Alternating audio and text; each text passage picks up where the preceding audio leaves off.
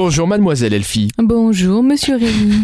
C'est ridicule, non? Non, c'est rigolo. Ça te plaît? Oui. Alors je continue. Tant que tu dis pas euh, Madame la vieille Elfie ou un truc comme ça. Non, bah oui, je- d'un sens, c'est pas tout à fait mon genre de dire la vieille Elfie, on a le même âge, euh, pas fou quand même.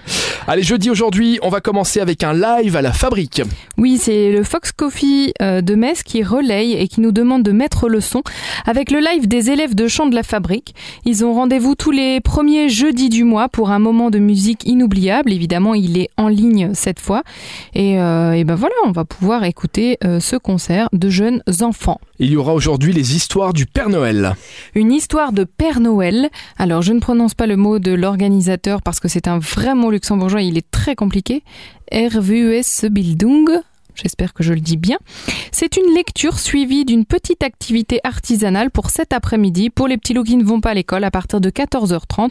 Le Père Noël n'est pas toujours aussi simple. Le temps avant qu'il vienne aux enfants est toujours associé à beaucoup de travail et de préparation et tout ne se passe pas comme il se doit. Le Père Noël a également vécu de nombreuses histoires amusantes, excitantes, mais aussi très heureuses.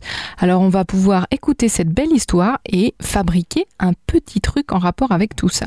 C'est 5 euros et on y emmène nos enfants cet après-midi. Eh ben moi je vais y aller, parce que moi j'aime bien les histoires du Père Noël. C'est bien. Merci Tu Elfie. gardes ton âme d'enfant. Mais voilà, il faut toujours garder son âme d'enfant.